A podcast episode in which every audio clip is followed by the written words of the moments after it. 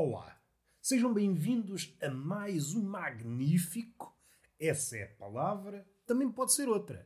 Quem diz magnífico diz degradante, ruinoso podcast chamado Túnel de Vento. Um sítio onde há um menino deitado a discursar sobre a vida, a palrar, a chilrear sobre a cotidianidade. Nem consigo dizer esta palavra como deve ser. Este asmático, vamos lá tentar. Cotidianidade. Que vem cotidiano, a qualidade daquilo que é cotidiano.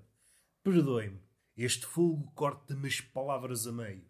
Este fogo asmático é uma espécie de talhante. É como se estivesse de olho na métrica da minha respiração. É um verso que surge pungente, esta respiração que vai a cabal nas palavras, e de repente, uma coisa que era para ser uma prosa, uma prosa luxuriante, barroca, como se fosse um Proust, e às tantas acaba abruptamente. E eu tenho de respirar fundo para iniciar. E cabe-me a mim respirar, que é uma tarefa para o típico mortal. Uma tarefa fácil, mas para mim exige muito. É uma coisa que eu não aprendi na escola. Exige muito de mim respirar. Hoje será mais um episódio curtinho, estou aqui aflito de tempo. Vou só conversar convosco à volta de uma ideia. Estava a ler um livro do Sr. Steiner, um livro chamado Paixão Intacta, e logo no início o Sr. Steiner, o último dos eruditos, o último mago da literatura, apresentou uma ideia com a qual eu me diverti nos minutos seguintes. Uma das mudanças mais drásticas do pensamento ocidental, e isto aqui são palavras minhas. O que ele realmente disse é que uma das mudanças mais drásticas quanto à sensibilidade, e eu estou a dar o salto da sensibilidade para o pensamento, esta mudança da leitura para a música. Esquecemos, ou por outra, nunca nos disseram, que houve tempos em que a música não é a arte entre as artes, como é hoje. Não me estou a referir apenas ao estatuto que a música granjeia atualmente, mas estou a falar dos campos que ocupa. A música, possivelmente, é a arte que mais bem adaptada está. Encontra-se em todos os lados. Onde há humanos, há música. Todas as outras artes lutam pela sua sobrevivência.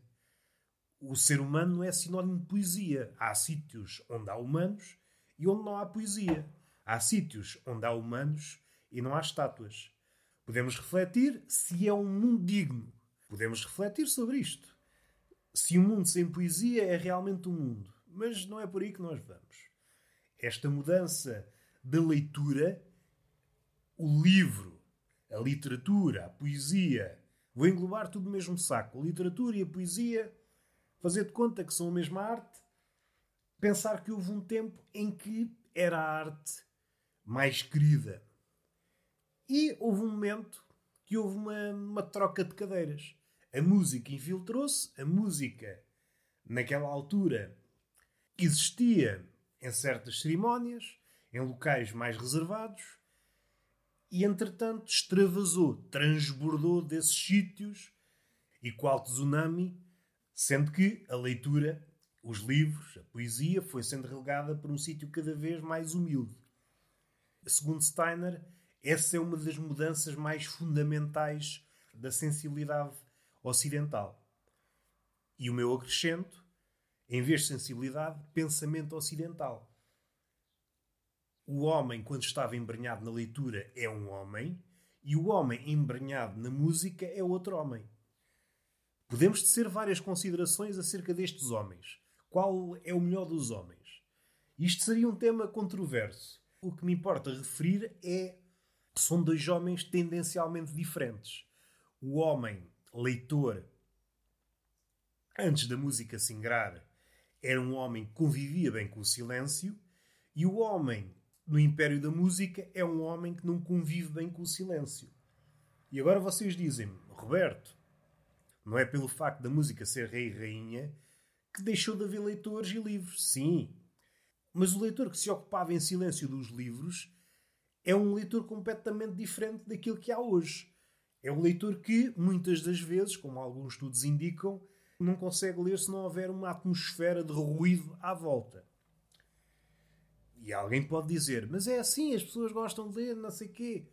Está bem, mas há aqui uma coisa. Aqui entra a memória. A memória. A memória só consegue criar raízes no silêncio. Para realmente crescer em altura, ainda que à superfície o homem esteja agarrado aos livros, a experiência não é a mesma. Steiner dá vários exemplos. A memória do homem, quando a leitura se engrava, era completamente diferente da memória do homem contemporâneo. Nada fica na cabeça. Para a coisa ficar na cabeça, tem de haver uma espécie de ritual de silêncio.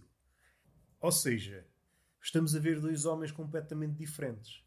A relação com a leitura e a relação com a música põem a nu a modificação da relação do homem com o silêncio.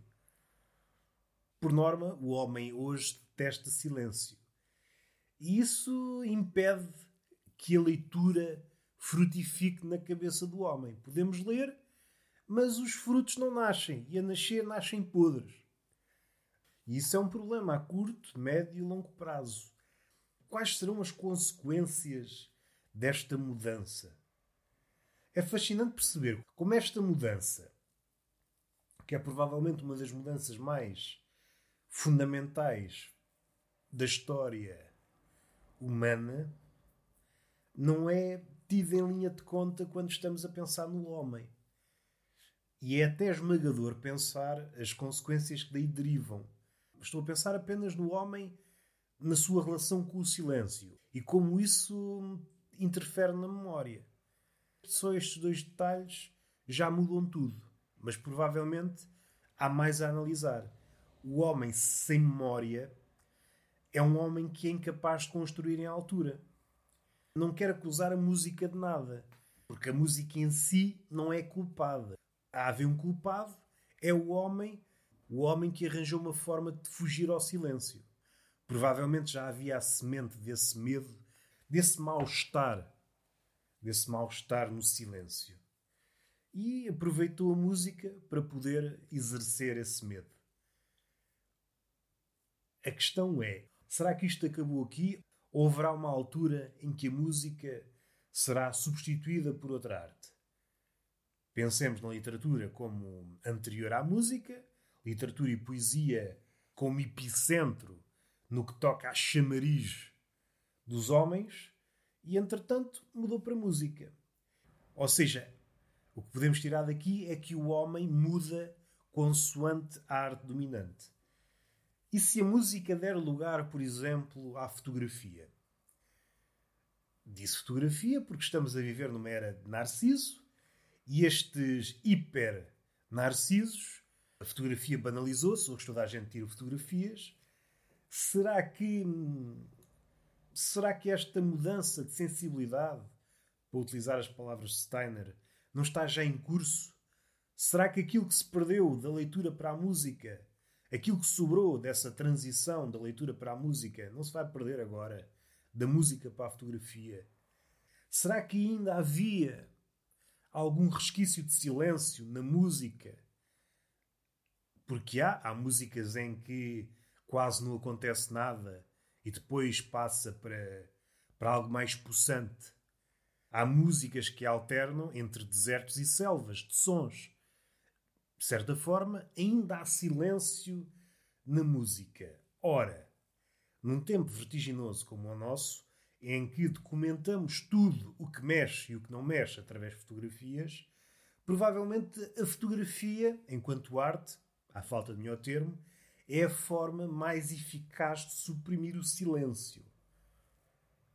Sendo que, se a memória sofreu um abalo com a transição da leitura para a música, ainda vai sofrer um abalo maior quando passar para a fotografia. Seremos seres desmemoriados. Steiner acertou na sua profecia. O que está em curso é uma espécie de amnésia coletiva. Sem memória está tudo perdido. E está feito. Provavelmente hei de voltar a este tema, que é um tema tão complexo, só abordei pela rama, falar da memória, silêncio, a relação do homem com a leitura, a relação do homem com a música, projetar um futuro Dei o exemplo da fotografia. Mas isto é matéria para muita coisa, muita coisa, porque estamos a falar de uma mudança fulcral no que é ser homem. E pensar se é possível intuir a razão pela qual o homem vai nesse sentido, no sentido de liquidar o silêncio. O que é que o silêncio fez ao homem para que ele quisesse liquidá-lo por todos os meios? Será o silêncio uma manifestação da morte? E o homem, como tem medo da morte, então tudo que faz lembrar a morte ao homem é para ser abatido. E o silêncio leva por tabela. Uma hipótese. Está feito. Beijinho na boca, palmada pedagógica numa das nádegas e até à próxima.